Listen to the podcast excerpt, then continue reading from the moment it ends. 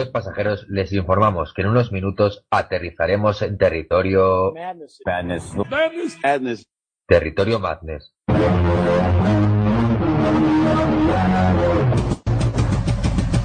Un programa que repasa semanalmente la actualidad del baloncesto universitario de la mano de David Zuña y Gerard Sulet. Territorio Madness, la NCAA en Pasión Deportiva Radio. Hola y bienvenidos a un programa especial de Territorio Madness, porque sí, sabemos que la locura universitaria quedó atrás, que Vilanova se coronó campeona y obra maestra, y que a día de hoy nos encontramos en plena vorágine del draft, mientras la temporada de NBA avista su recta final. Sin embargo, aquí en Pasión Deportiva Radio nos gusta ir un paso más, o por lo menos prepararnos para lo que se avecina. Y esa es la razón de este programa. Vamos a hablar de high school, vamos a hablar de baloncesto de instituto, vamos a hablar de las futuras estrellas del baloncesto universitario, y lo voy a hacer con un inestimable compañero de batallas, con el que tenía muchas ganas de hablar de la materia. Tengo conmigo a Santi Bautista. Muy buenas, Santi. Muy buenas, Nacho, y a todos nuestros oyentes de, Pasión Deportiva Radio, que hoy volvemos de una manera un poco más especial. Como tú dices, vamos a tocar un poquito esta clase de High School, ahora que ya han acabado todos los All-Star Games y demás cosas, y dar un pequeño repasillo para lo que se viene el año que viene. Bueno, Santi, es que va a ser difícil hablar de todos los prospects de la clase 2018, pero nuestro objetivo va a ser que durante la próxima hora el oyente pueda hacerse una idea. Tenemos nombres conocidos como R.J. Barrett, Zion Williamson, Cameron Reddish, Bol Bol. Hablaremos largo y tendido de todos ellos, pero así, en términos generales, eh, ¿cómo definirías esta clase 2018?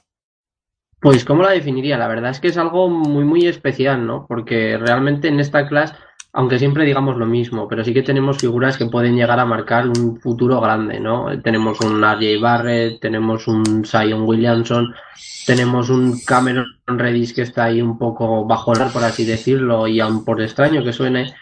y que puede llegar a marcar una época, ¿no? Yo creo que es una clase muy completa, con bastante variedad, y que desde luego todos los aficionados de la NCA vamos a, a disfrutar muchísimo, muchísimo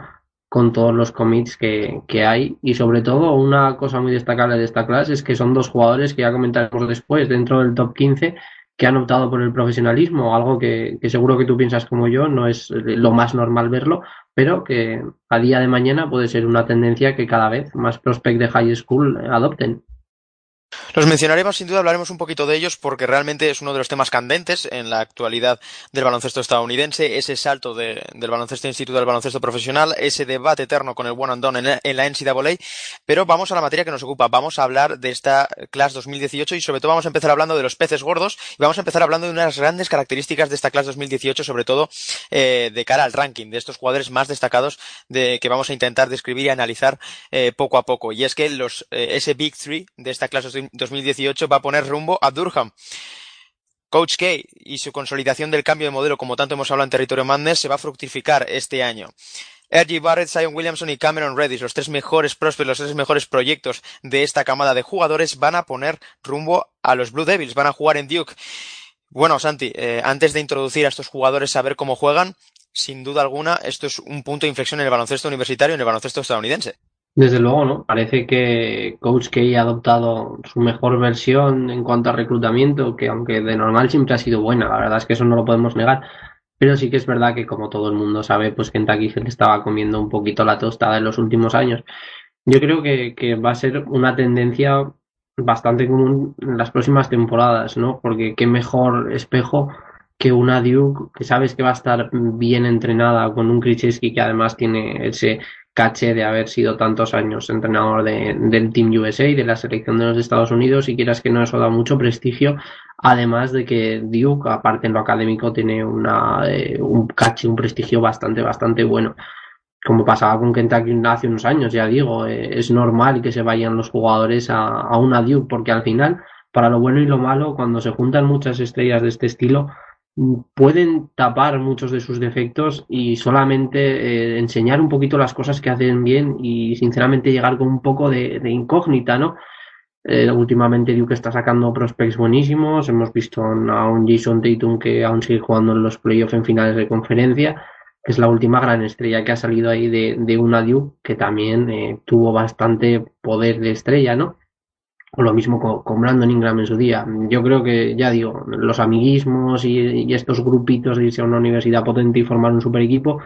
es bastante normal, porque ya no solo te da aún más eh, focos y no hace que la prensa se fije muchísimo más en ti, los scouts también, sino que es más fácil el reparto de tareas y por tanto es más fácil esconder las debilidades de, de cada uno de los jugadores. Sin duda, uno de los grandes temas del baloncesto universitario la próxima temporada será ver cómo se cohesionan estos grandísimos jugadores, estos tres grandes prospects, si son capaces eh, ya no solo de, de, acaparar todos esos focos, que ya a bote pronto los van a tener desde el primer día, sino si son capaces de jugar juntos, de funcionar y sobre todo de conseguir resultados. Al final Duke va a tener una presión enorme, los tres jugadores mencionados eh, van, ya digo, a estar bajo un examen constante y sobre todo uno de ellos, seguramente el proyecto más ambicioso que ha tenido el baloncesto canadiense en su historia. Eh, hablamos de un jugador que tumbó el, verano pasado prácticamente el solo con 38 puntos en una semifinal del Mundial Sub-19 a Estados Unidos. Hablamos de R.J. Barrett. Santi, la pregunta eh, primera es evidente. ¿Es tu jugador, es eh, tal vez el mejor prospect de esta generación, hay jugadores que, bueno, hay gente, hay analistas que, que cada vez la decisión es más unánime a, a este respecto. RJ Barrett, el jugador a seguir, el jugador por antonomasia de esta clase 2018. ¿Cómo definiríais a este jugador? Luego hablaremos un poco más concretamente de, de, de algunas virtudes, de algunos defectos, de esa proyección, de esa potencial, pero en definitiva, ¿qué sensaciones eh, te transmite este RJ Barrett? La verdad es que sería innegable todo que dijéramos de, de, sensaciones malas, porque es imposible en las etapas que lleva este chico durante la formación decir algo malo suyo en cuanto a potencial y talento, que es el nombre de esta clase. Yo creo que sí. Eh, tú y yo hemos comentado muchas veces que yo me inclino mucho por el potencial que pueda tener Cameron Redis, pero si hemos de apostar un jugador a día de hoy de quién va a ser el estandarte clave es, es RJ Barrett. Eh, lo que hizo, como tú comentas, en el Mundial Sub-19, lo que hizo en el anterior Sub-17 y lo que lleva haciendo, eh, dominando el high school y sobre todo cómo ha mejorado, cómo ha mejorado, eh, como tú ya dices, sus atributos más técnicos año tras año y cómo ha demostrado ser un jugador que, que prácticamente le sobraban las etapas, ¿no? Y que solo necesitaba el paso de los años para que llegase a ser profesional. Y es prácticamente lo que veremos eh, en la Duke del año que viene, porque ya se ha dicho y ya es un secreto a voces que prácticamente va a ser un one and done y bueno, antes de que pasemos a, los aspectos técnicos, pues sí, obviamente es el estandarte de esta clase y es un jugador especial, ¿no? Uno de esos que, que se ve cada poco tiempo y, el estandarte de una nueva Canadá, que desde que surgió Andrew Wiggins a la luz, pues está sabiendo sacar muchos prospects y cada vez eh, tiene más focos y más espejos en, en Norteamérica. Hablar de G. Barrett es hablar del Naismith Player of the Year, de hablar del mejor jugador de instituto en Estados Unidos, de hablar, de hablar de un jugador que ha dominado como un verde academy a nivel nacional en estos dos últimos años, y es hablar de un jugador al que le cuesta a este nivel encontrar defectos. Hablamos de un todoterreno, de un alero muy versátil, de un 6-8, con la movilidad de un base, con la contundencia de un pivot, y que es capaz de correr la pista a todos los niveles, de anotar en esos three levels que dicen los norteamericanos, eh, tiene una muy buena suspensión, es capaz de crear sus propios lanzamientos, y todo a campo abierto es capaz de desplegar una serie de, bueno, una serie de recursos espectaculares. Es un jugador muy plástico, es un jugador capaz de, de crear sus propios espacios, de aprovechar muy bien la atención que acapara en la defensa rival también para crear juego. La verdad es que Santi todas estas virtudes que podemos hablar de Jay Barrett, que hablamos de un alero todoterreno, ¿no? Hablamos de un alero de nueva generación, jugador capaz de asumir la creación y la, dirección de su equipo desde el primer momento. Cuesta encontrarle defectos a priori porque tal vez no ha tenido rivales que le puedan hacer frente, sobre todo físicamente, pero sobre todo, tal vez lo más llamativo de Jay Barrett es que es un jugador aún por definir. Exacto, y yo creo que esa falta de definición viene por lo que se podría decir que es su mayor defecto, entre comillas. Yo cuando me pongo a ver a Jay Barrett de normal, eh, me surge la misma sensación que me surgía cuando vi a Andrew Wiggins. Y es que para mí Barrett es, un espejo del propio Wiggins, ¿no? Ambos eran jugadores que dominaban muchísimo en high school, que parecían ser eh, muy versátiles. Wiggins siempre ha, tendido más a la anotación, ¿no? Y en este caso Barrett suele ser eh, más todoterreno, como tú dices, maneja muy bien el balón, pasa bien el balón, pero yo el mayor defecto que le veo es que tiene una pasividad increíble y un lenguaje corporal en ocasiones muy malo, que obviamente esto se produce por la falta de competitividad, eh, llega a dominar un partido y te decide cualquier tipo de categoría, ya sea con su high school con Monverde o ya sea internacionalmente, y, y, la verdad es que eso, eh, digamos,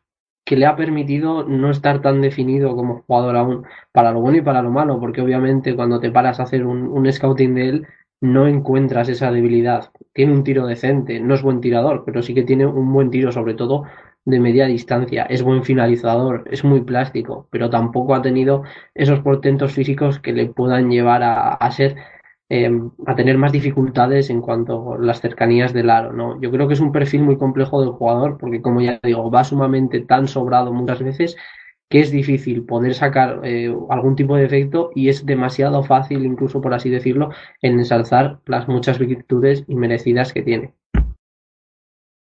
Tal vez si tuviéramos que hablar de efectos hablaríamos de ese lanzamiento exterior, algo inconsistente, no es un tirador eh, prolífico en ese sentido, le gusta mucho eh, entrar en la zona, intentar también a partir de ahí crear a partir del juego sin balón de sus compañeros, es un jugador que ya decimos destaca sobre todo por su versatilidad, por su capacidad de abarcar muchísimas facetas del juego, es quizá también una de sus eh, grandes debilidades, como ha comentado mi compañero Santi, que a, veces el intentar abarcar demasiado le hace perder el, el foco sobre, sobre la defensa rival, sobre cómo ajusta sobre él, pero realmente el, gran problema que ha podido tener RJ Barrett es que no ha tenido defensas capaces de pararle y realmente ha sido pocas veces puesto al límite y muchas veces ese liderazgo ha sido implacable y por ello Verde Academy que además eh, le soporta un, grandísimo casting de jugadores, eh, un Kevin Boyle que año tras año consigue eh, un equipo campeón en el Instituto estadounidense y claro, encontramos a RJ Barrett un auténtico prodigio de la naturaleza capaz sobre todo de proyectarse de maneras muy distintas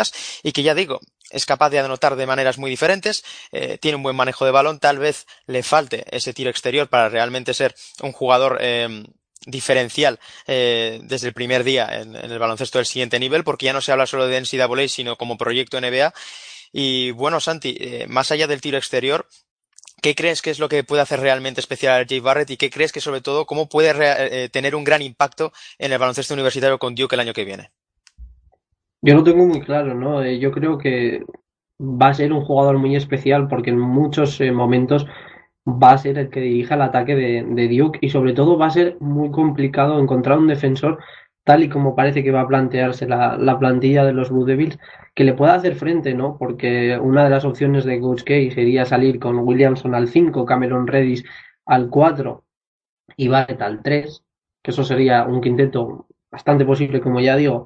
y Barrett incluso se podría llevar a, alguno de sus defensores al poste con sus casi 6-8 e incluso si le tocara jugar de escolta en algún momento del partido, que yo creo que a la postre en el profesionalismo será su posición más natural, lo mismo, sería mucho más rápido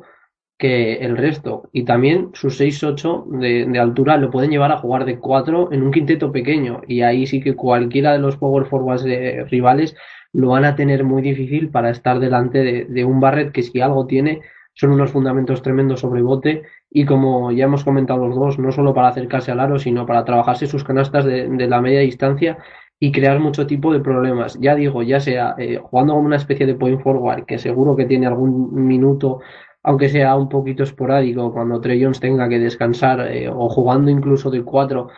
o de falso 4, mejor dicho, en algún quinteto pequeño, es un jugador que le da tantísimas alternativas a Coach K que va a ser muy, muy difícil para el resto de equipos poder buscar una especie de, defensor ideal que cumpla eh, las características para tapar toda la versatilidad que tiene el canadiense. Muchísimas ganas de ver cómo esa verticalidad se transmite al baloncesto universitario, cómo esa capacidad para absorber contacto, esa facilidad pasmosa que tiene para viajar a la línea de personal, también ese progreso constante que está teniendo en el juego del pick and roll y sobre todo cómo evoluciona esa zurda desde el perímetro son algunos de los factores que van a hacer de Jay Barrett el gran jugador a seguir el año que viene en el baloncesto universitario. Así que uno, si hablamos de Jay Barrett como el gran proyecto, podemos hablar del gran fenómeno mediático en su compañero Sion Williamson.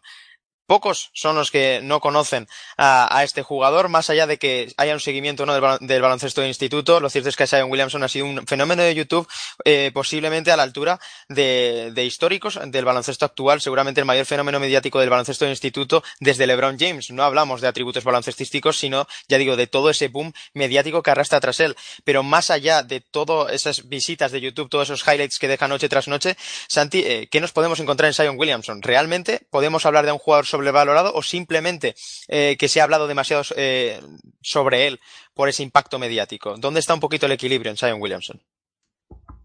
Yo creo que, realmente decir las palabras sobrevalorado eh, es muy fuerte todavía, ¿no? Porque aún, no sabemos qué tipo de jugador va a ser, porque si bien hablábamos de R.J. Barrett, que aún no estaba definido, Williamson está muchísimo menos definido aún. Yo creo que él mismo todavía no sabe lo que es capaz ni en lo que realmente destaca, ¿no? De, en una cancha de baloncesto, porque tiene un físico superlativo, eso lo hemos visto todos y lo sabemos todos, con unos botes tremendos. Pero realmente eh, su estilo de juego, por así decirlo, ¿no? Se enfoca más al de un point forward. Yo lo veo muy parecido, y no sé si estarás de acuerdo conmigo, con Julius Randle, por ejemplo es un jugador que te puede cerrar fuerte el rebote defensivo y salir votando, que por cierto, vota bastante bien, salvando muchas distancias ¿no? guardando muchos detalles, pero para su altura y corpulencia es un jugador que se defiende muy muy bien en el bote. Y yo creo que tampoco es demasiado mal pasador, puede desarrollar un poquito esa faceta de, como ya digo, coger el rebote, cerrar el rebote defensivo fuerte y de ahí correr. Tampoco se le puede echar tanta luz como ha tenido y tanto boom solamente por los highlights de los mates que ha hecho. Al final, eso tampoco creo yo que le vaya a definir como jugador, eh, más allá de, dar espectáculo. Yo creo que el punto medio está ahí, ¿no? No podemos negar que es un talentazo, que es un jugador muy bueno, pero que como ya han ido, digamos, indicando un poquito los scouts conforme los roles tal han ido pasando, ha ido bajando muchas posiciones. Y yo creo que también, aparte de la lesión de la muñeca que tuvo, en la muñeca derecha que le, apartó de parte de las celebraciones de fin de temporada, yo creo que el propio Williamson debería estar un par de perdaños por debajo de lo que ahora mismo está, no como el jugador 2 de esta clase, sino quizás seguir siendo top 5, pero eh, yo creo que el top 2 le viene un poquito alto y ahí realmente sería cuando estaríamos hablando justamente de, de Williamson.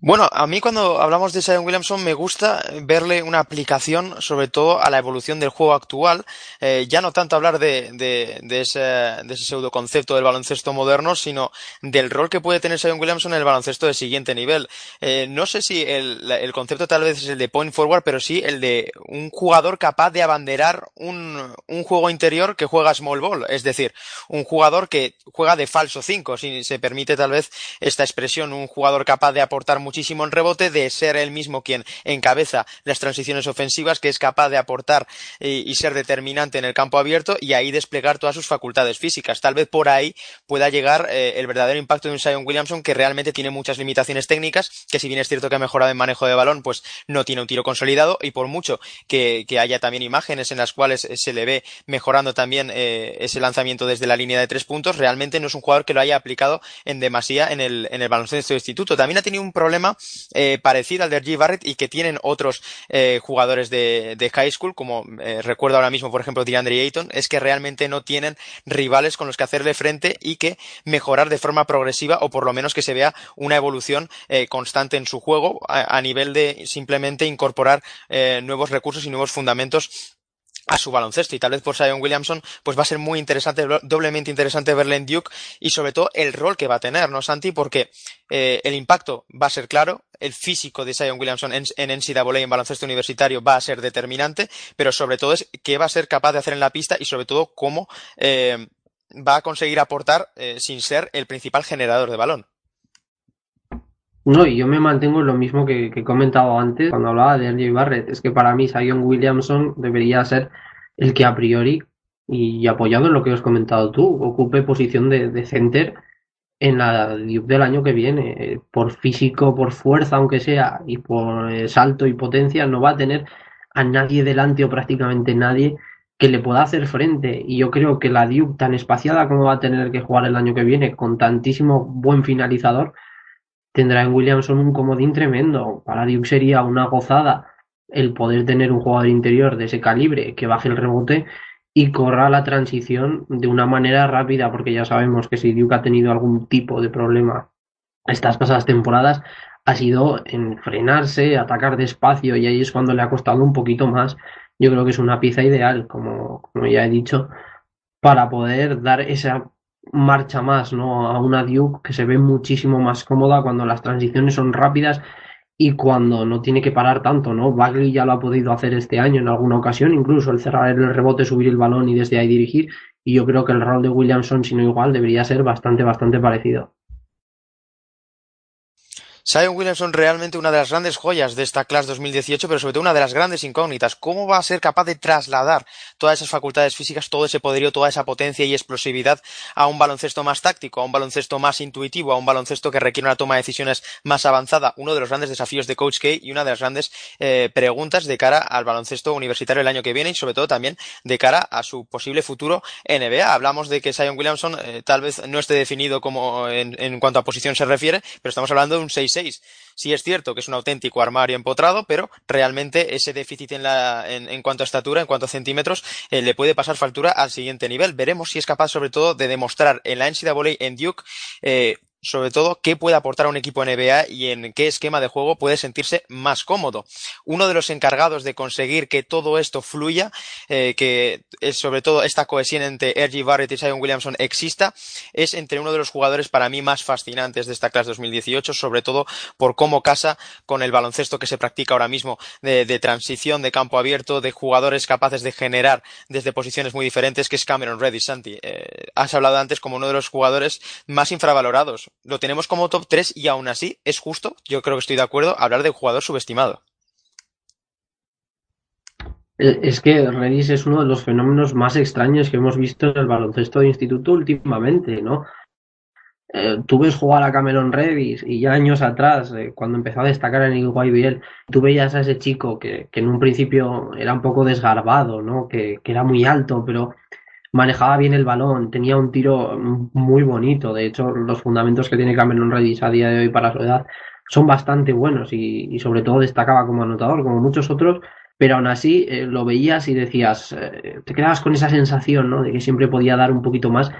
Y es lo que hemos comentado durante todas las charlas que hemos tenido en High School, es que pones a Cameron Redis número 2 o número 1 y, también sería difícil discutir ¿no? esa situación. Redis tiene muchas cosas y como tú has dicho, eh, es ideal para el baloncesto moderno porque no es solo un ejecutor, aunque principalmente yo creo que es el rol que va a tener eh, en la Duke, ¿no? El de correr y finalizar transiciones que finaliza con una facilidad pasmosa debido al, buen físico que tiene, pero es que es un jugador preparado para jugar en el falso 4. Eh, es un jugador que jugando de, de 3 va a crear muchos problemas porque tiene los fundamentos suficientes para poder llevarse al poste a un defensor más pequeño o poder atacar desde fuera eh, vía un buen manejo de balón, un buen primer paso, sobre todo un muy buen primer paso y con mucha potencia de cara al aro. Para mí Redis es un talento especial, pero que quizás eh, parezca estar más hecho que Barrett y Williamson y por eso eh, quizás tenga un poquito menos de, de exposición, ¿no? Que parezca que tenga un poquito menos de potencial, pero yo creo que de los tres primeros que he comentado es el que más lejos y el que mejor carrera puede hacer en el profesionalismo moderno. Un jugador intrigante porque más allá de definirse o no como jugador, realmente es un, es, eh, es un alero versátil que a priori puede eh, destacar en diferentes facetas, que realmente no es especialista en ninguna, no es un anotador prolífico, tampoco es un grandísimo director de juego, pero realmente es capaz de coger las riendas de casi cualquier equipo, de organizarlo y sobre todo es un jugador muy intuitivo, muy ingenioso, capaz sobre todo de desplegar todas sus virtudes a campo abierto en transición y que yo creo que es capaz de hacer mejores a sus compañeros. Será muy interesante, yo creo que uno de los grandes debates, eh, como vengo comentando de, en lo que llevamos de programa, ver cómo se cohesionan estos tres grandes jugadores y yo creo que Cameron Redis puede ser eh,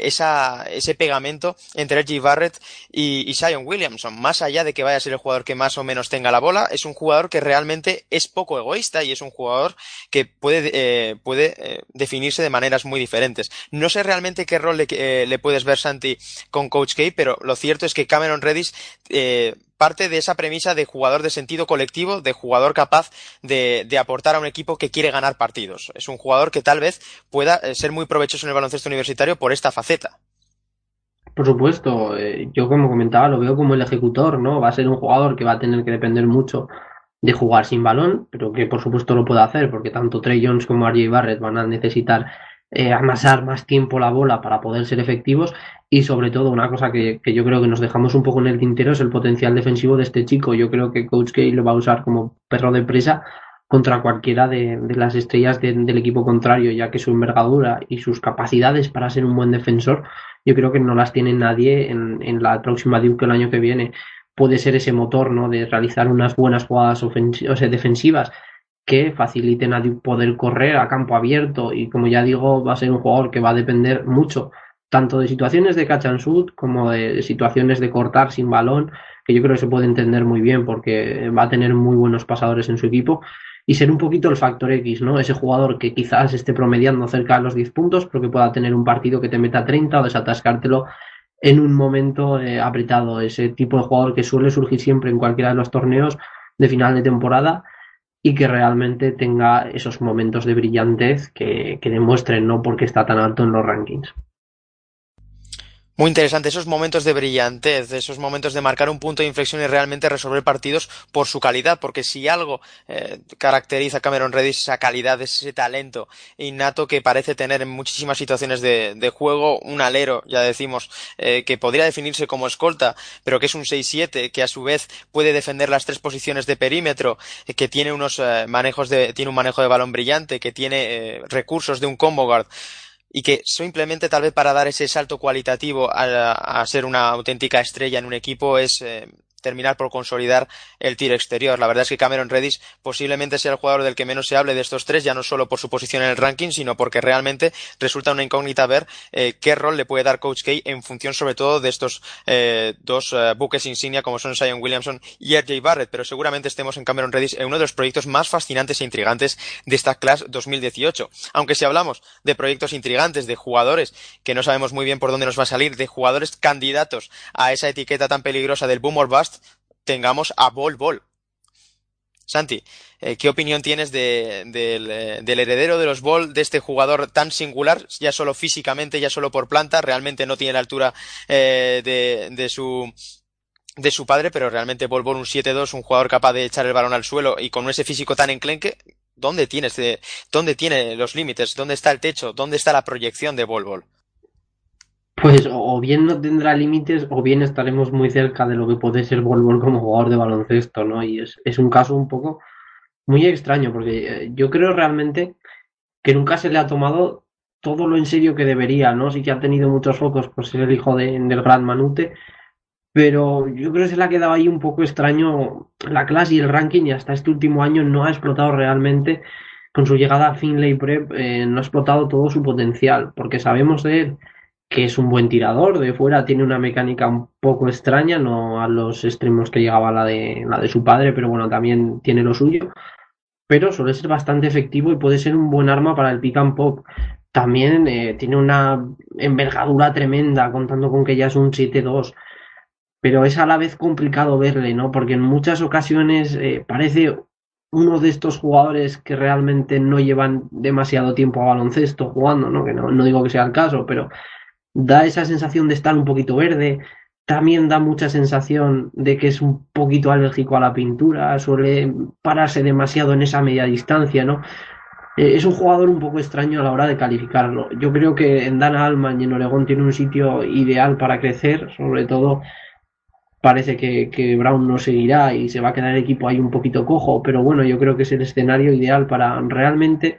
gastar un par de años eh, quizás saber qué es lo que mejor puede hacer o incluso explotar de una manera que, que nadie se espera, ¿no? Como, como decía antes, es que realmente hay partidos que ves jugar a Volvol y dices, este chico puede marcar una época y hay partidos que lo ves jugar y dices,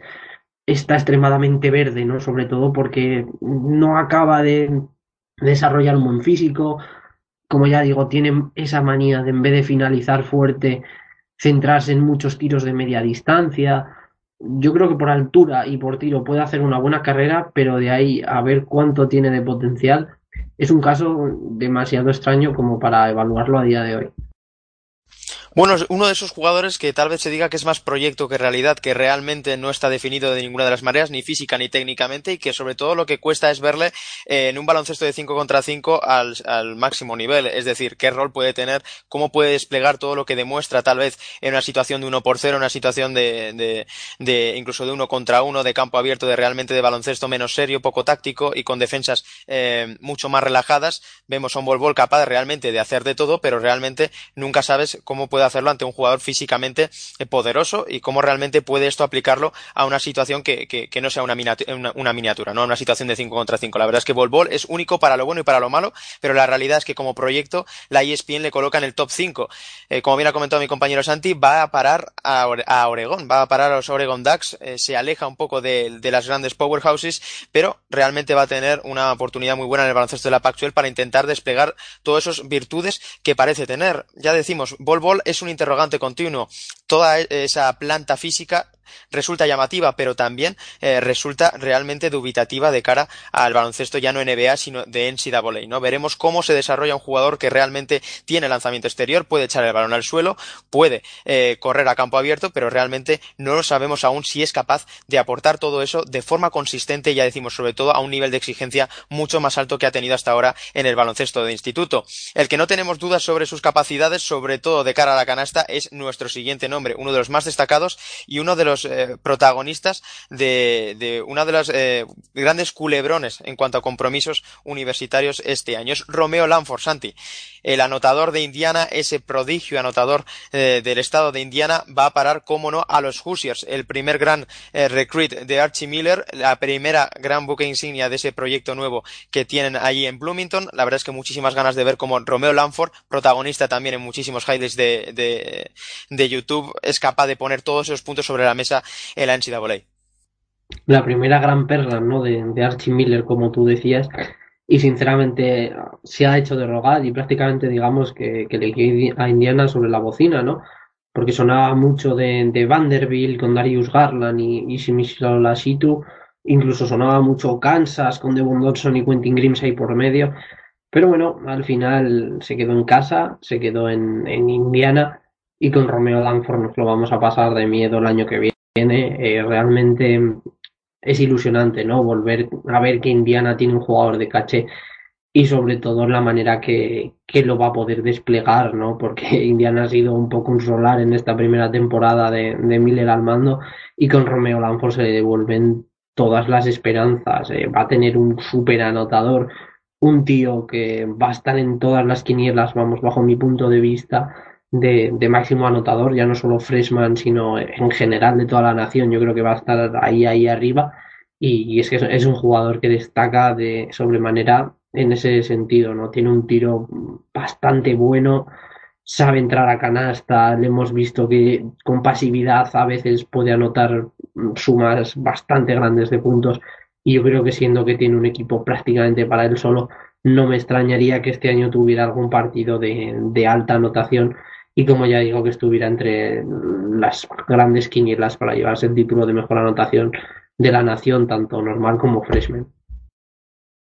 La verdad es que Romeo Lanford cumple ese perfil de estrella de instituto, realmente es un auténtico ídolo allí en New Albany, en el instituto donde ha jugado, donde, bueno, se le han hecho todo tipo de homenajes, donde se podía ver cualquier barbaridad en la, en, la grada para verle jugar, un jugador que frecuentaba, ya digo, los 40 o 50 puntos por partido, un auténtico prodigio en ese sentido, un jugador que solo ve aro, que se le caen los puntos de las manos, como se suele decir hoy en día, y que realmente eh, llama la atención como escolta, también por perfil físico, no es un 6-6 que realmente tiene eh, muy buena envergadura, que sabe aprovecharlo sobre todo en cerca del aro, que tal vez no resulta muy explosivo, que, que no resulta muy llamativo eh, en cuanto a potencia, en cuanto a verticalidad, en cuanto a tren inferior, sí, pero es un jugador de muchísima clase, con muchísimos recursos y que realmente es capaz de anotar de maneras muy distintas. Todo ello se tiene que ver también, eh, un poco en la dinámica que venimos eh, diciendo, en una dinámica de 5 contra 5 de baloncesto más serio y no de baloncesto de 1 contra 5 como es el que ha frecuentado Romeo Lanford. La verdad es que, Santi, no hay duda sobre la capacidad individual de Romeo Lanford, pero tal vez las dudas puedan llegar por su capacidad para adaptarse a un colectivo y adaptarse a un baloncesto de más nivel físico. Sí, sobre todo eh, ver realmente qué planes de, futuro tiene Romeo Lanford y cómo adopta esa estancia en Indiana, ¿no? Porque un jugador que de normal, como tú dices, llega con tanto caché, con eh, tanta highlight encima y con tanta proyección, puede tomarse su año en la NCAA como un eh, me voy a lucir yo, tengo las cualidades para hacerlo perfectamente y, puedo poner X puntos sobre la mesa todos los días y el resto del equipo me da un poco igual. Yo creo que por ahí puede estar un poquito la cosa con Romeo Langford, ¿no? Porque realmente no sabemos qué carácter tiene y cómo va a afrontar una competición eh, más fuerte, sobre todo en una, en, en una conferencia dura como es la Big Ten, que para Indiana no va a ser nada fácil. Veremos a ver cuando se mida a equipos como los Spartans, equipos como los Wolverines, que Romeo Langford vemos. Ya te digo, a mí lo único que me preocupa un poquito es eso, ¿no? Que quizás pueda ser un poquito más pasivo y ver solo de cara a, la transición que suponga el año que, va a pasar en los Hoosiers, solamente para llegar a la NBA y usarlo como trampolín. Si no se lo toma en serio y no trabaja sobre todo atrás y no da todo, yo creo que puede tener un, grave problema Archie Miller y, la verdad es que sería un varapalo para Indiana. Pero bueno, esto es poner en, en el peor caso posible, ¿no? Como se suele decir yo creo que destacará, que realmente trabajará y que con él eh, volveremos a tener a los Pusias en los altos estándares de la Big Ten. Bueno, por mucho, Santi, que te hayas puesto tal vez en, en la peor posición posible de, de, cara al año que viene, realmente por ahí pueden ir los grandes eh, defectos de Romeo Lanford a este nivel. Es decir, ese lenguaje corporal ha demostrado ser un competidor feroz cuando se le ha presentado un gran reto delante, un gran partido, un gran rival individual al que enfrentarse, pero realmente habrá que ver cómo encara esa experiencia universitaria y sobre todo cómo encara ser el líder de una universidad histórica, ¿no? Él, como jugador de Indiana, como hijo pródigo del estado de Indiana, a priori debería eh, comprometerse al máximo con, en este sentido e intentar ser el líder y ser una figura eh, en, con los Hoosiers. Veremos, porque para mí es una de las grandes figuras individuales a seguir, más allá de, del proyecto colectivo que tenga los Hoosiers. Archie Miller siempre consigue que sus equipos eh, superen las expectativas, así que veremos sobre todo qué rol, qué riendas, qué galones le da a Romeo Lanford, ya decimos, a este número 5 de la clase 2018, que seguramente por calidad, por puntos, pueda estar mucho más arriba. Ahora, como número 6 del ranking de la ESPN, estamos siguiendo un poco el ranking del ESPN más a modo orientativo que real. Ya decimos, tampoco puede haber muchísima diferencia entre el número 6 de la nación y el número 8, pero si alguien se ha ganado el derecho a estar tan arriba en los rankings a día de hoy después de ese tour de exhibiciones entre el McDonald's All American, el Jordan Brand Classic, el Nike Summit en el que no se le invitó es Nasir Little, Santi, uno de los grandes nombres de los últimos meses. Se ha salido, ha aprovechado los focos, ha aprovechado la oportunidad y este commit de North Carolina, la verdad es que está en boca de todos. La verdad es que hay poco que podamos decir malo acerca de Nasir ¿no? Porque es un jugador que ha tenido una explosión tan fuerte junto a Emmett Williams, ha sido el, mayor beneficiado del circuito de exhibiciones. Little tenía un poquito más de, de, cartel, ¿no? Sabíamos que era muy buen anotador, que era un jugador muy, muy destacado en el estado de Florida, pero realmente ninguno yo creo que esperábamos que explotase de tal manera. Es un jugador eh, totalmente todoterreno. Si antes hablábamos de Barrett como un todoterreno, pues Little irá poco por detrás en ese sentido, ¿no? Es un jugador capaz de dirigir, muy buen defensor, un competidor tenaz, eh, capaz de anotar puntos sin extremadas dificultades. Aunque decir esto a este nivel es algo demasiado común y parece que lo repitamos eh, mucho con muchos jugadores, la verdad es que Little, por su físico, hay que recordar que es un 6-7, pero es que yo creo que puede jugar tanto de, escolta como podrá hacer por su dureza y por su competitividad, incluso de falso 4 en algún momento, ¿no?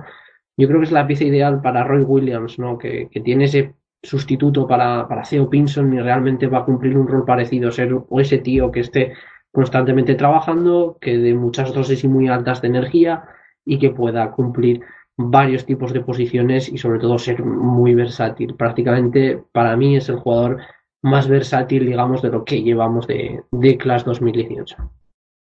Quizás uno de los jugadores que más ha acertado en cuanto a su destino. La verdad es que el juego de Nasir Little casa a la perfección con la propuesta de Roy Williams, esa propuesta física de rebote, de dinamismo, de intercambio de golpes, de ser un equipo capaz de adaptarse a muchos contextos diferentes, sobre todo desde el plano físico. La verdad es que a Nasir Little se le ha comparado con diferentes jugadores y a mí hay una comparación que me gusta bastante, que es la de Gerald Wallace, pero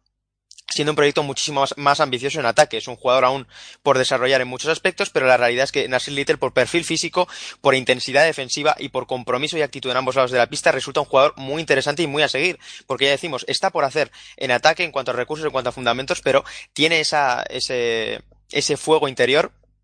y esa capacidad para sumar en partidos y en contextos muy muy complicados, como se ha visto también en el McDonald's All American y el Jordan Brand Classic, que pueden resultar exhibiciones, pero también que haya jugadores que se lo tomen tan en serio llama mucho la atención a los scouts de,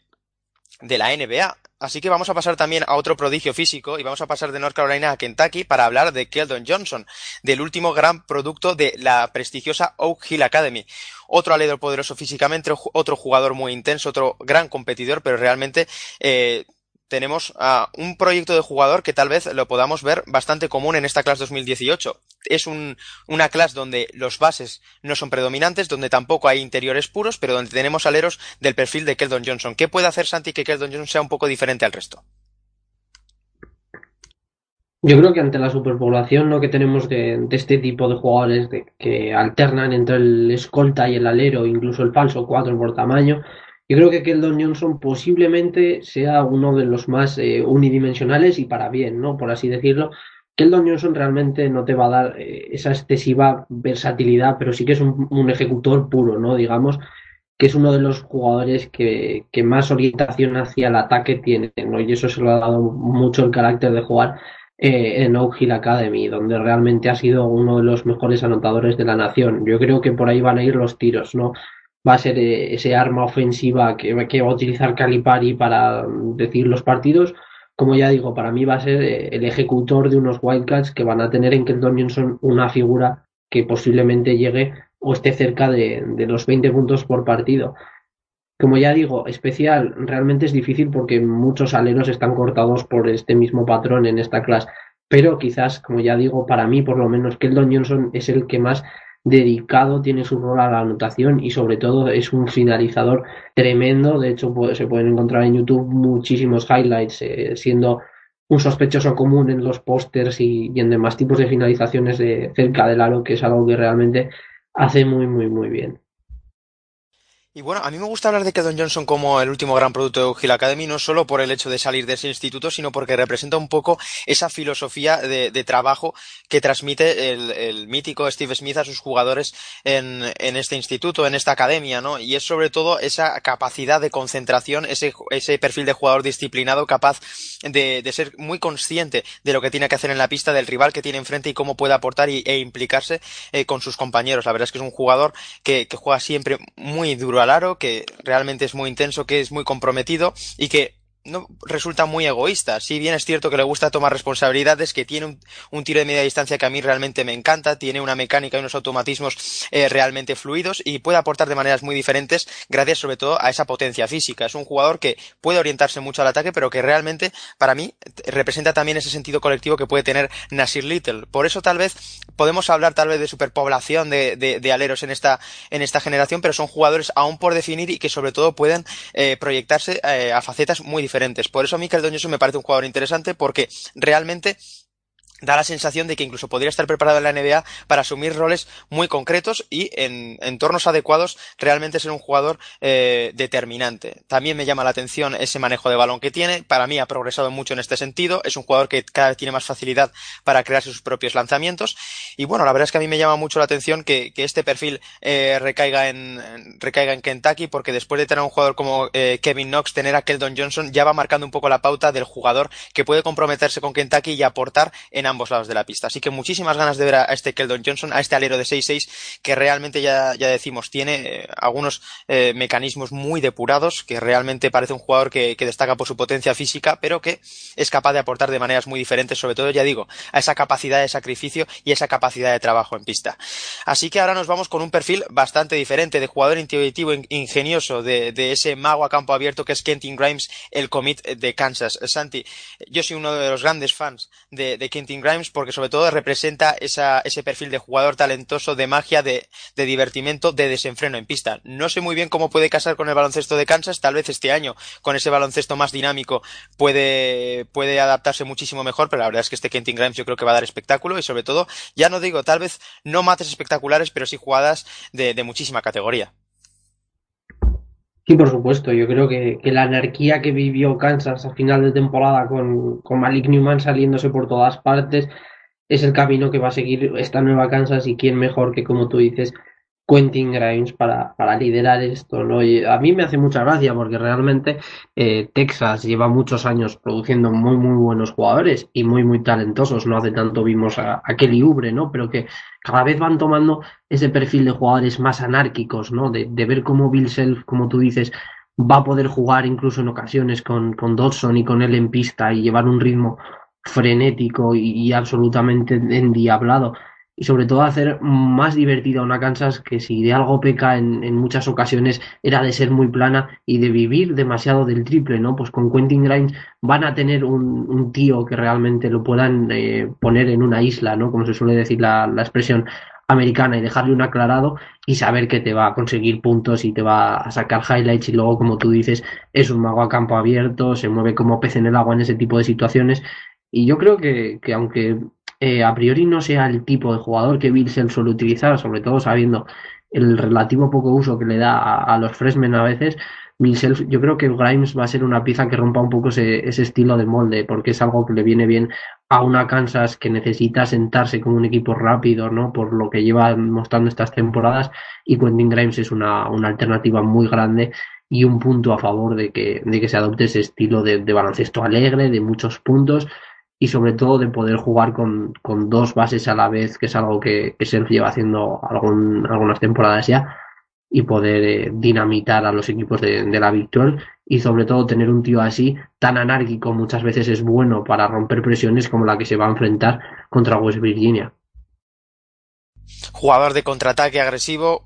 grandísimo. Primer paso de cara a canasta, un jugador que tiene el aro entre ceja y ceja, que es capaz de crear a sus compañeros, sobre todo a partir de ese talento individual, de esa, de esa situación de campo abierto en uno contra uno. La verdad es que es un jugador al que eh, gusta mucho ver y que sobre todo presenta un perfil muy diferente y por ello muy atractivo para Kansas el año que viene.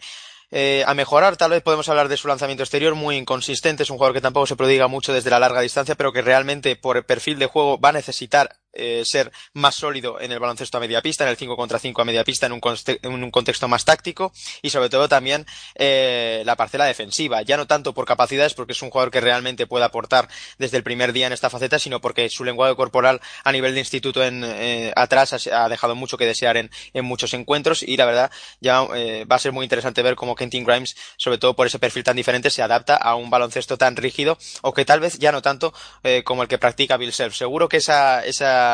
esas grietas en defensa, Bill Self eh, las ataja muy pronto, sobre todo cuando tiene jugadores de tal nivel físico. Así que Kentin Grimes es uno de los eh, jugadores singulares a seguir, uno de esos jugadores que tal vez eh, se va un poquito de, de lo normal. Y ahora eh, te quería preguntar, Santi, por el siguiente nombre. Eh, para mí, uno de los jugadores que voy a ser sincero, menos he visto, menos he disfrutado este año en el baloncesto de instituto, que es Jalen Smith. Este 4, este 6-9 que se ha comprometido eh, con Maryland. Un jugador que, que, ha sorprendido en cuanto a su compromiso, ya no tanto por lo que sonaba o no, sino porque realmente Maryland lleva un poquito fuera de la pomada desde Diamond Stone de los grandes recruits. La verdad es que Jalen Smith hay que hablar de él como un auténtico freak atlético, hay que hablar de su potencia física, de ese perfil de, de, de jugador de, de, altos vuelos. No sé qué opinión tienes, no sé si lo has visto un poquito más que yo, pero la verdad es que este Jalen Smith a priori casa bastante eh, con Turgeon en Maryland, pero no sabemos eh, si realmente puede ser todo lo especial eh, que se presupone de un número 10 de su clase. Lo que se dice al otro lado del charco es que es uno de los jugadores que más ha evolucionado en el último año. La verdad es que hay que estar de acuerdo con esa evolución, ¿no? Tú dices, obviamente, que es un jugador de altos vuelos, que, que es totalmente cierto, y que con Turgeon va a casar muy bien en Maryland. Pero yo creo que también les va a dar eh, ese estilo de, de, poste, ¿no? Es un jugador que poquito a poco tampoco es de, demasiado, eh, digamos, destacado en ello, pero que va sacando una manita, sobre todo de 4 o 5 metros, y poco a poco va demostrando muchas cosas y, y realmente puede dar la sorpresa, ¿no? Sobre todo porque, como ya digo y como ya comentábamos antes, Maryland no tiene demasiado de cara al año que viene y llevaba, como tú dices, unos años un poco fuera del sistema de reclutamiento. Así que va a ser el sitio ideal para que se desarrolle este Jalen Smith. Como ya digo, este año, por ejemplo, ha ido sacando esa muñequita de media distancia y poco a poco ha añadido muchas cosas de, a su juego. No sé si tanto como para ser un número 10 de la clase, la verdad es que es complicado decirlo porque hay jugadores muy buenos y quizás eh, como interior, interior puro, por así decirlo, Nazarey, del que hablaremos después, debería estar por delante de él. Pero si realmente los scouts consideran que tiene tantísima progresión, pues eh, seguramente tendrán más razones y sobre todo más posibilidades de visualizarlo de las que tenemos nosotros. Ya decimos, uno de estos uh, late boomers que dicen en Estados Unidos, uno de estos uh, jugadores que ha explotado más tarde que el resto y que ha aprovechado para colocarse en este top 10, Jenner Smith, uno de los, vamos a decir, desconocidos, no podemos decir desconocidos porque hablamos de un McDonald's o un American, pero realmente es un jugador eh, con un perfil mucho más bajo de los comentados hasta ahora. La verdad es que como proyecto resulta intrigante, sobre todo por ese desierto que se puede encontrar en Maryland el año que viene. Dependerá mucho de, decisiones como las de Kevin Werther, uno de los jugadores que, más ha llamado la atención en el Combine este año de cara al draft y que tal vez por ello eh, pueda animarse a jugar en la NBA el año que viene. Pero bueno, si antes he mencionado el nombre de Kevin Knox, a mí me gusta eh, encontrarle un jugador similar, entre comillas, en cuanto a proyecto de jugador, en cuanto a perfil de jugador que llega a, la NCAA, es el de Lewis King. Antes hablábamos de Bol Bol y es que la clase de Oregón se presenta fascinante. Con este Lewis King, este alero de 6-7 con condiciones fantásticas para jugar al baloncesto, un diamante en bruto, un jugador por hacer casi en todos los aspectos, pero que ha mostrado detalles muy interesantes a la hora, sobre todo de, jugar en transición, también en el lanzamiento exterior, de ser capaz de, dirigir una transición ofensiva a partir de un, de un, propio rebote, un atleta fantástico, lánguido, de grandísima envergadura. La verdad es que este Lewis King, Santi, nos puede salir por cualquier lado, pero lo cierto es que siguiendo la estela de Troy Brown este año en Oregón, nos puede salir un jugador que no sé si va a ser one and done, pero realmente tenemos un proyecto muy interesante. Y ahí se nota eh, ese sabor, ¿no? Ese toque de, Nueva York, Nueva Jersey en este caso, de, un Luis King que, como tú dices, es un jugador eh, que realmente este es de los que mejor, eh, digamos, definen todo lo que hemos comentado de los aleros de esta clase, porque es un tío muy dinámico, tiene sobre todo ese gen competitivo de, de los estados de, de Nueva York, que, sabes que va a luchar todo el partido y, va a intentar pasar por encima de su rival. Es muy bueno en transición, tiene un físico descomunal, estamos hablando de más de un 6-7, pues prácticamente lo que hemos dicho antes, ¿no? Podrá jugar de 4, podrá correr y podrá destacar en un Oregón que, que entre él y Volvol realmente pueden, pueden hacer un dúo curioso, ¿no? Porque quizás Bol al estar más eh, orientado, digamos, al exterior, le deje a Luis King realmente demostrar esas eh, facetas que tiene como finalizador tremendo y de destacar ese manejo de valor, o incluso puede jugar de, de point forward. Yo creo que es una pieza muy interesante para un Dana Alman que poco a poco se está acostumbrando a tener este tipo de jugador como ya hemos comentado, eh, pues tenía a Troy Brown últimamente, Dylan Brooks antes que él también podía ser una especie de ese, de ese estilo de jugador y pega mucho, mucho en, un Oregon que como tú dices, eh, hay muchas ganas de verla por el trabajo que han hecho en, en esta clase de reclutamiento.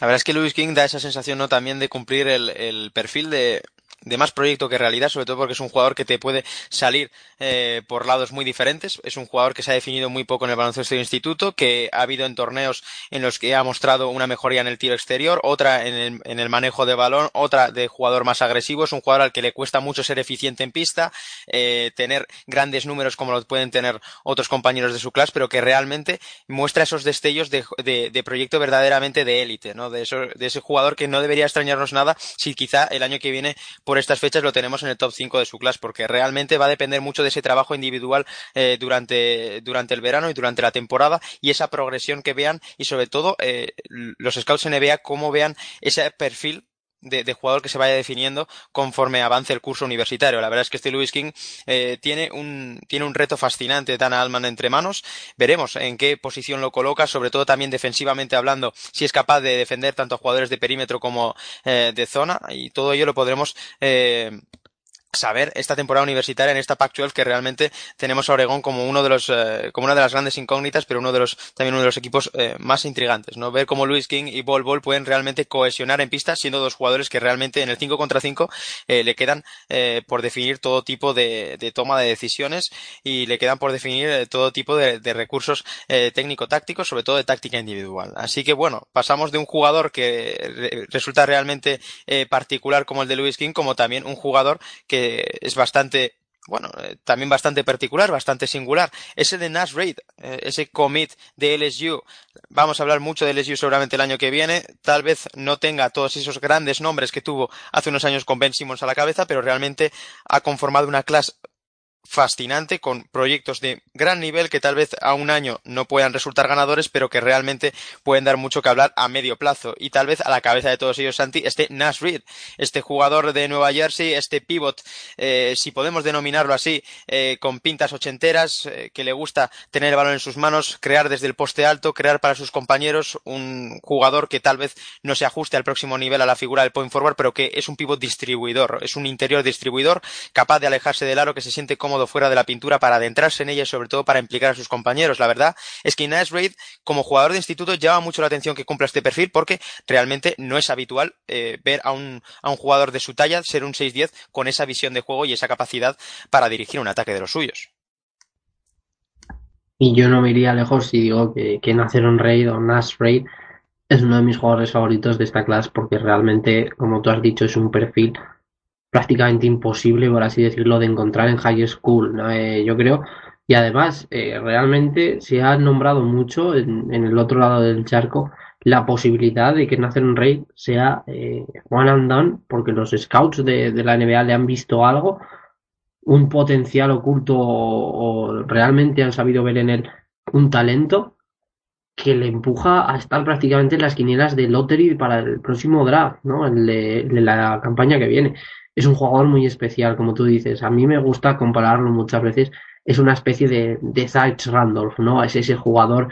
como tú dices, quizás algo pasado de peso, con esas pintas de, de jugar a su propio ritmo, ¿no? De, de, no correr, pero a la vez hacer mucho daño. Es un jugador muy, muy inteligente y como tú dices, eh, no es nada raro verle construir desde, desde, el exterior, jugar de fuera adentro, incluso abrirse a tirar en algunos casos, pero que también tiene sus cosas eh, interior, tiene un buen juego al poste y realmente si Rosel Catholic ha, dominado este año, es gracias a eso. Es un jugador que también sabe muy bien cuándo postear, cómo usar su cuerpo y sobre todo cómo en esas situaciones en las que él está posteando buscar cómo doblar ese pase al compañero abierto, que es prácticamente su principal cometido, ¿no? Es un jugador que también ha subido mucho en, la temporada en el circuito de exhibición, que realmente es una pieza especial dentro de una LSU,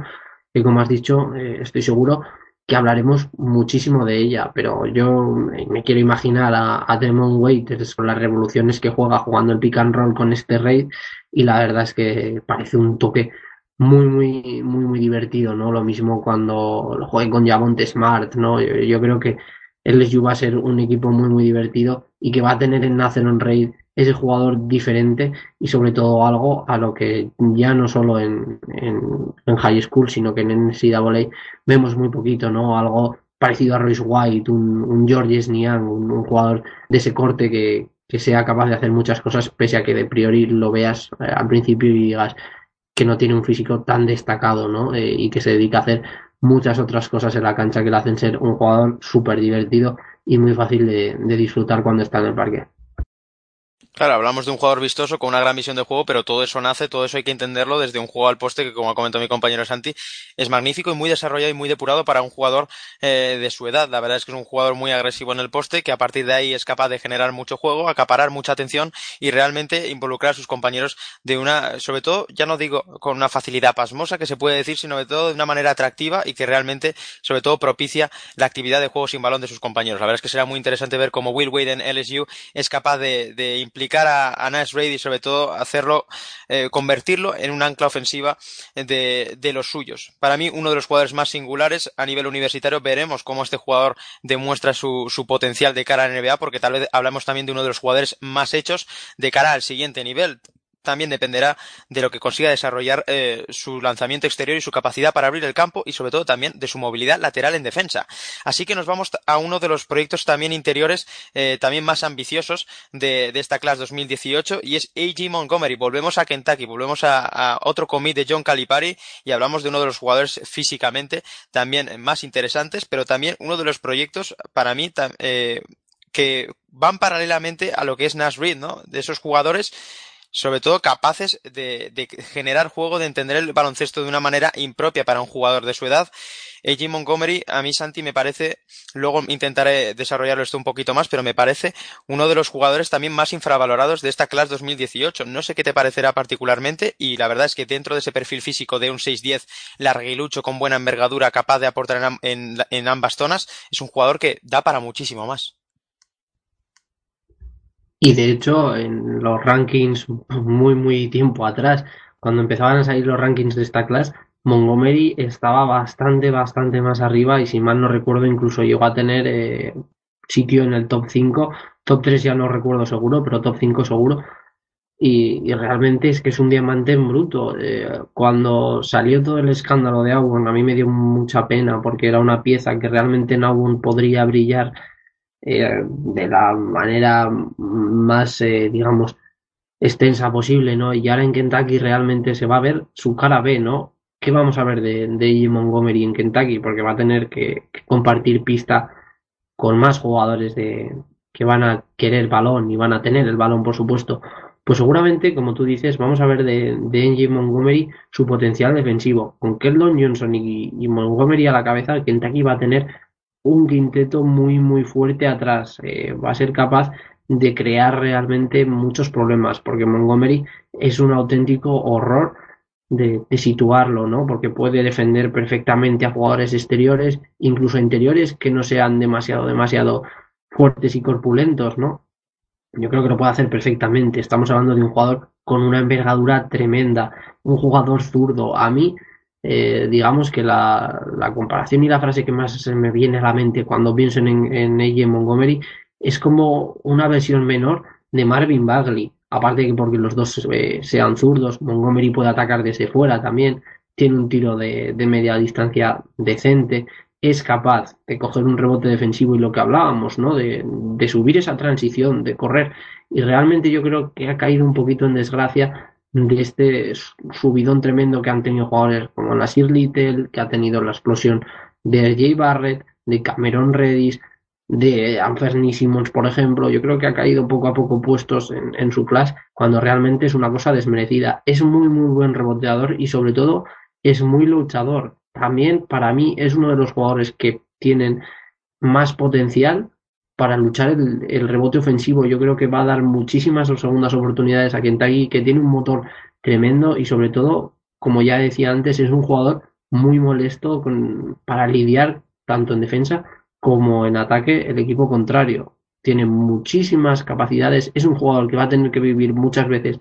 de finalizaciones como globos o como cortes al aro, pero que tampoco nos podemos quedar con que solo eso, porque tiene muchísimas cosas más y tiene un margen de evolución tremendo.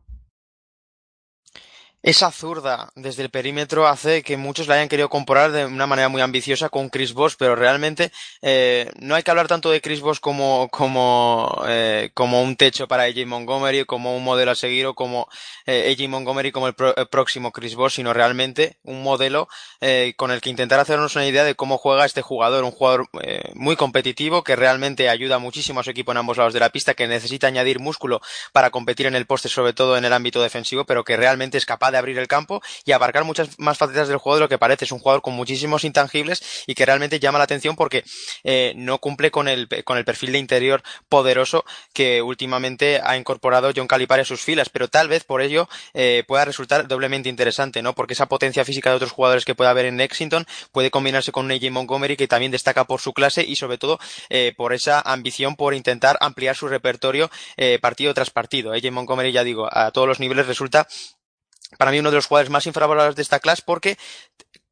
tiene, presenta, yo creo que ha demostrado una serie de fundamentos básicos que puede desarrollar eh, de manera muy ambiciosa y para mí eh, de una de las maneras más destacadas y sobresalientes de esta clase 2018.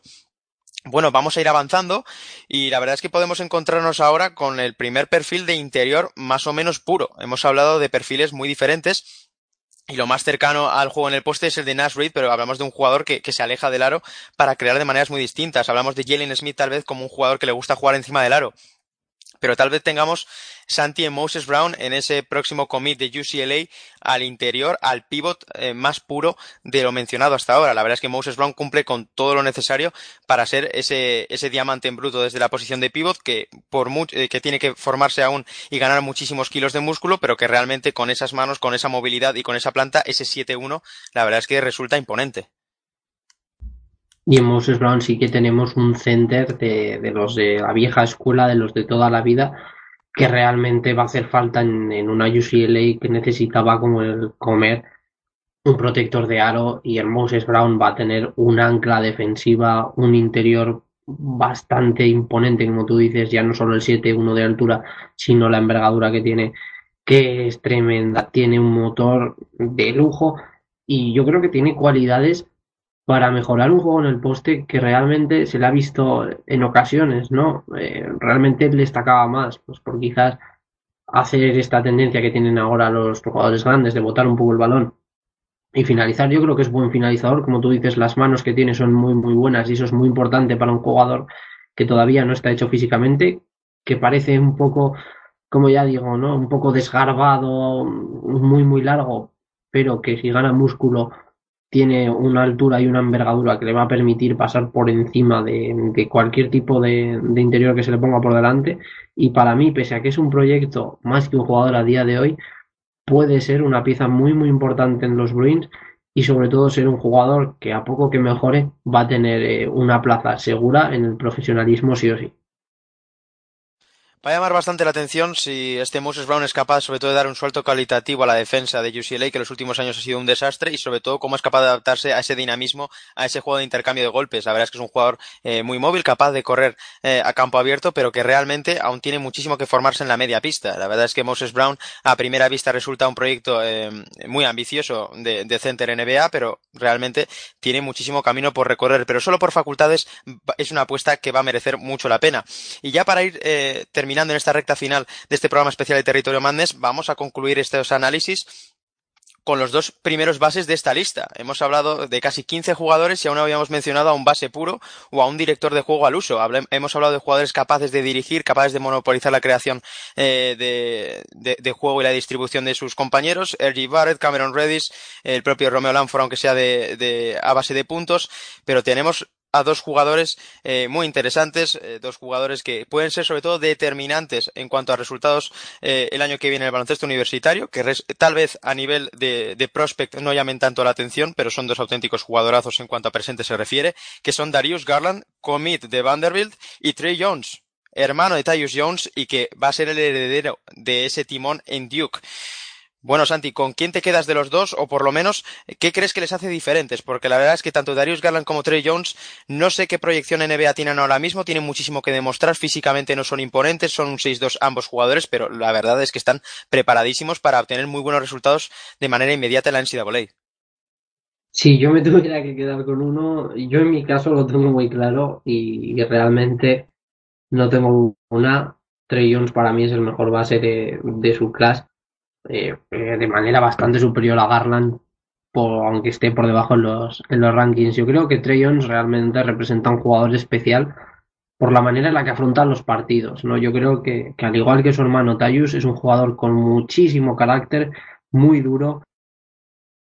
y que tiene un talento para la anotación tremendo, sobre todo también para el tiro, y es capaz de alternar también eh, esas dos facetas, ¿no? Porque es un director puro, un jugador que sabe organizar muy muy bien el juego, pero que como le dejes coger una racha anotadora, se puede ir a, estándares de, puntos muy muy altos, ¿no? Realmente es lo que digo, ¿qué les diferencia? Garland quizás sea un poco más tímido, por así decirlo, eh, en el tema anotador y Jones tenga más potencial como anotador, pero bueno, eh, para mí es un jugador más especial, o por lo menos esa sensación me da, ¿no? De, de tener esa chispa y, esos aspectos más destacados Trey Jones que, un Darius Garland que para nada es malo y que seguro que lo va a hacer muy bien ahí en, en Tennessee. Además, él es, él es de Memphis, si no me equivoco, bueno, de Tennessee. Pero bueno, ya te digo, a mí como jugador más especial me, parece Trey Jones porque al final tiene esa especie de, de toque de jugón que quizás Garland no tenga a tanto nivel. Ya digo, son dos jugadores que a, nivel de prospect no llaman tanto la atención. Darius Garland tiene eh, un físico muy menudo, eh, se duda mucho de él al siguiente nivel eh, precisamente por eso, por, por esa delgadez, por esa falta de fuerza, sobre todo a nivel defensivo para aguantar contactos, pero realmente es un jugador muy creativo, muy ingenioso y que sobre todo es un jugador absolutamente de equipo. Ver un jugador de ese perfil en el baloncesto de instituto que realmente lo que le importa es ganar y deja a un lado los números y que realmente lo que le importa es involucrar, implicar a sus compañeros y ganar el partido al que eh, que está disputando, la verdad es que llama muchísimo la atención, un jugador con muchísimos recursos, con muchos fundamentos, sobre todo ya digo, un, auténtico mago con el balón en las manos, que tal vez eh, se diferencie un poco en, en, ese, en esa anarquía con un Trey Jones que la verdad es que a nivel de IQ baloncestístico seguramente solo con RJ Barrett eh, o Cameron Redis pueda tener algo, algo que competir. Trey Jones, eh, en ese sentido, eh, tiene muchísimo que ver con su hermano, un jugador que, a su edad tiene una, una, capacidad y una toma de decisiones impropia para su edad.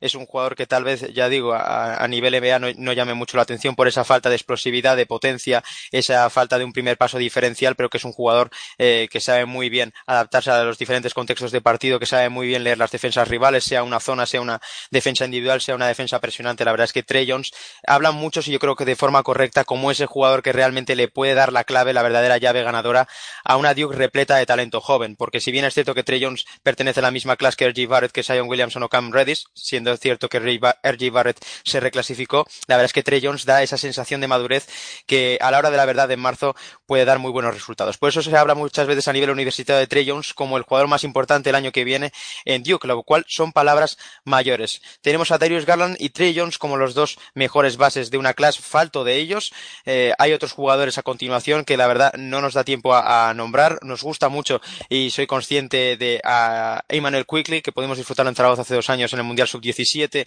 un jugador que deparará en Kentucky con eh, envergadura, un gran proyecto de defensor, un jugador eh, que realmente tiene mucho que formarse a nivel anotador, pero que es un jugador capaz de dirigir a los suyos y capaz de sacar algún tiro de fuera bastante importante el año que viene. Y Javon Kinnerly, que es la anarquía, es el jelly de, lo, de esa, bueno, forma parte de esa jelly fam, de ese eh, baloncesto de casi de playground del baloncesto estadounidense. Así que como hay tantos nombres que menciona ahí que nos dejamos en el tintero, Santi, yo he nombrado, ya digo, a Emmanuel Quickly a Javon, eh, y a Javon Kinnerly y tal vez pueda nombrar a otros como el francés Jalen Oart, que irá para Wake Forest, pero dime algunos nombres, Santi, que tal vez nos dejemos en el tintero y que, pese a no eh, concretar demasiado su juego, deberíamos seguir de cerca el año que viene. Pues realmente me has quitado al francés, a Jalen Oart, que de, destaca bastante como prospect internacional, pero si yo diría algunos, diría Kobe White, base que, irá a North Carolina, Devon Dodson y Andrew Nemhal, que digamos que son el, siguiente mejor trío de bases que queda por nombrar a David McCormack, que va a ser un interior eh, similar, digamos, en ciertas cosas a, a pero con, digamos, más potencial ofensivo. Y como no, eh, tengo que hacer una pequeña mención para que no se nos olvide de mis Orangemen que se llevan en, en Jalen un, magnífico anotador. Una pena que al final lo de, lo de Baisley no surgiera. Pero bueno, realmente este Jalen Carey tiene bastantes trazas de jugador del estado de Nueva York y, y que sobre todo puede dar eh, muchas eh, alegrías a, a Syracuse, sobre todo para llenar el vacío que deja Tyus Battle si finalmente decide quedarse en el draft de la NBA. Así que repito, Andrew Nemhard, Kobe White, Devon Dodson y Jalen Kerry. Nombres muy interesantes, eh, ya decimos, tenemos a Andrew Nemhart que va a parar a Florida, compañero en Borverde Academy de, de RG Barrett, tenemos a David McCormack que irá a parar a Kansas como ese proyecto de interior muy físico, tenemos a Javon Kinnerly que ese baloncesto de playground lo intentará adaptar al baloncesto colectivo y coral de G. Wright en Villanova, tenemos a Emmanuel Kickley como el siguiente proyecto de base en Kentucky tras eh, el fulgurante eh, paso de, de Gillius Alexander, tenemos a Devon Dodson que será tal vez uno de los tapados de ese proyecto tan ambicioso que va a tener el año que viene Kansas. Tenemos a Kobe White como uno de los próximos grandes directores de juego en North Carolina tras la marcha de Joel Berry. Tenemos a Jalen Ward como esa futura referencia. Veremos si a corto o a medio plazo de Wake Forest tenemos a otros proyectos como Jalen Carey, que ya digo, va a tener, eh, como ha comentado mi compañero Santi, muchísima importancia el año que viene en Syracuse, eh, por uno de, una de las grandes noticias de este año, que es la marcha de Darius Basley.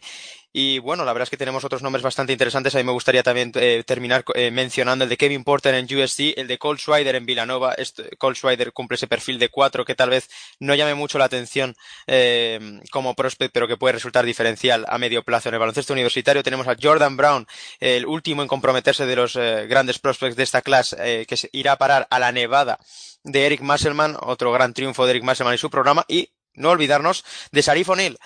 el hijo de Shaquille O'Neal que irá a parar a UCLA, un, un cuatro muy móvil, capaz de correr la pista, muy diferente a su padre, que, que, cada vez abre más el campo, que cada vez se anima más a lanzar desde el exterior y que ha experimentado una evolución espectacular. Que Sarif O'Neill en parte está en el top 30 por ese apellido, puede ser, pero lo que es innegable también es su evolución y su proyección, como también la de Javonte Smart, que será uno de los timones de LSU el año que viene, o también la anotación de Tyler Herro en Kentucky. Muchísimos nombres en definitiva que no podemos abarcar todos ellos, pero quiero terminar eh, haciendo un comentario tal vez por encima de dos eh, nombres, eh, de dos situaciones que hemos, ya digo, mencionado, que es la de Anthony Simmons y Darius Baisley. Anthony Simmons eh, es top 10 de esta generación, un escolta de IMG eh, Academy en Florida, que directamente va a pasar a la NBA. Y también tenemos el caso de Darius Baisley, que, que bueno, mm, va a dar el salto, se rompió su compromiso con Syracuse y va a dar el salto a la Liga de Desarrollo. Dos casos diferentes, Santi. Me gustaría saber tu opinión o un poco describir ambos casos, pero la verdad son dos casos diferentes. Anthony Simmons con mucha más proyección en NBA. Darius Beasley eh, supone eh, ese granito, ese primer granito de jugador que decide formarse en la Liga de Desarrollo, en esa jungla competitiva que es la Liga de Desarrollo. Dos contextos diferentes y que pueden eh, suponer un punto de inflexión también para el baloncesto universitario.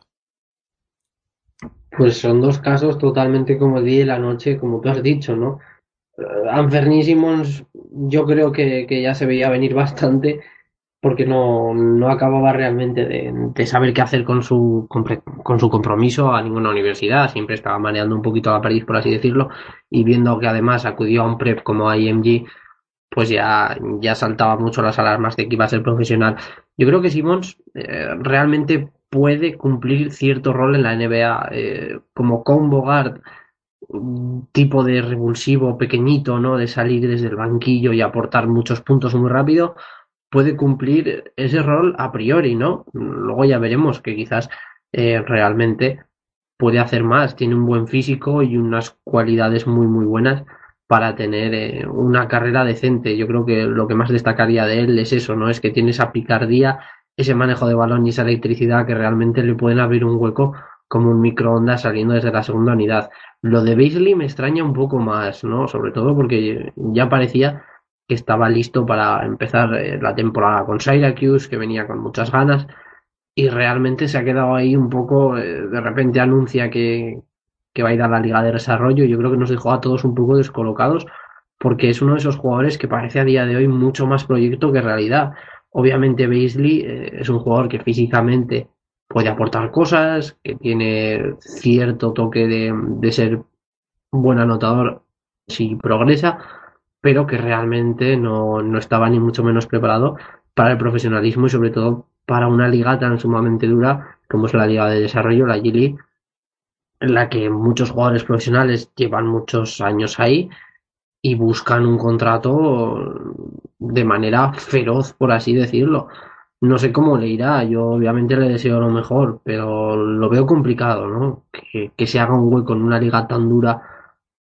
Es, es, que es difícil, sobre todo para un jugador que realmente viene de competir de, un baloncesto instituto que no le fuerza a dar lo mismo de sí. Eh, yo creo que ya te digo, son dos casos muy, muy diferentes. No me extrañaría que, que Anferni Simmons saliera elegido en, el draft, ni mucho menos, pero sí que me gusta más a, a Beasley verle en un futuro haciéndose un hueco en, en un equipo de NBA y ojalá de verdad que, que me equivoque. Llama mucho la atención en el caso de Darius Bailey siendo un jugador que tan por hacer, un auténtico prodigio físico, un portento eh, bajo aros que de esos jugadores a los que le gusta también jugar por encima de él, un jugador de altos vuelos, como he comentado en el caso de Jalen Smith, el, el commit de, Maryland, pero que realmente cuesta mucho ver al siguiente nivel, sobre todo con un, impacto inmediato. Lo veremos como un jugador que se tiene que aún eh, cocer a fuego lento, veremos si Darius Bailey supone eh, ese hito, ese punto de inflexión realmente en el baloncesto del instituto y más jugadores optan por esa vía profesional que es la de embarcarse en la aventura de la Liga de Desarrollo, así como veremos cómo le da a Anthony Simmons en ese salto inmediato a la NBA, como ese jugador de combo atlético capaz de ser el microondas tal vez desde el banquillo, un jugador que ya digo tiene muchísimo que demostrar porque eh, tras marear tanto la pérdida como, eh, como ha comentado mi compañero Santi, la verdad es que hay más eh, dudas que certezas en un jugador que realmente tiene talento, sobre todo ofensivo, que se le caen también los puntos de la mano, podríamos decir incluso, pero que tiene que demostrar baloncesto al siguiente nivel, algo que no va a hacer de, manera definitiva en la NCAA, tanto él como, como Darius Baisley, y por ello hemos hablado de toda esta camada tan ilusionante de 2018, las próximas futuras estrellas del baloncesto universitario que vienen de arrasar en el baloncesto de instituto. R.G. Barrett, Zion Williamson, Cameron Reddish, Ball Ball, Romeo Lanford, Nasir Little, Lewis King, eh, A.G. Montgomery, Moses Brown y muchísimos nombres más que hemos intentado eh, por lo menos presentar en este programa especial de Territorio Mandes, al cual le tengo que agradecer muchísimo a Santi Bautista, mi compañero,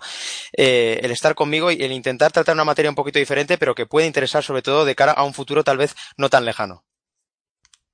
Por supuesto, como siempre el placer es mío. Eh, es un gusto volver a estar aquí ahora que, que la ansiedad por ella ha acabado y que realmente podemos eh, disfrutar de menos ratitos compartiendo estas charlas en territorio Madness. Intentar hacer llegar de la mejor y de la mayor forma posible la, esta información a la gente que quizás por tiempo o, o por facilidades no, no sepa tanto ¿no? de high school y así poder entrar un poquito en materia de cara a la temporada que viene de, de la NCAA. Así que, como ya digo, el, el placer es mío de poder estar aquí un día más y nos iremos oyendo. Así es, bueno, no prometemos que ninguno de estos jugadores vaya a ser el santo grial del baloncesto, pero sí prometemos que vamos a disfrutar y vamos a hablar muchísimo de ellos el año que viene en el baloncesto universitario. Así que, ya digo, espero que hayan tenido la libreta a mano y apunten estos nombres porque seguro que no van a dejar indiferente a nadie. Soy Nacho Juan y un placer estar con ustedes una vez más en este rato de baloncesto de high school, preparándonos sobre todo a lo que se nos avecina la temporada que viene en la NCAA. Así que recuerden, sintonícenos aquí en Pasión Deportiva Radio Territorio Mandes. Un placer. Hasta la próxima.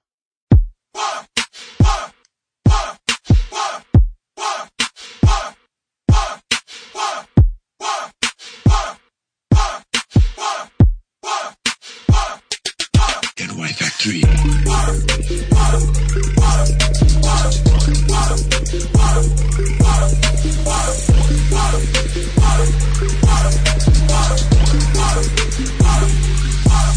Yo, listen up, here's the story about a little guy that lives in a blue world. And all day and all night, and everything he sees is just blue. Like him, inside and outside. Blue his house with the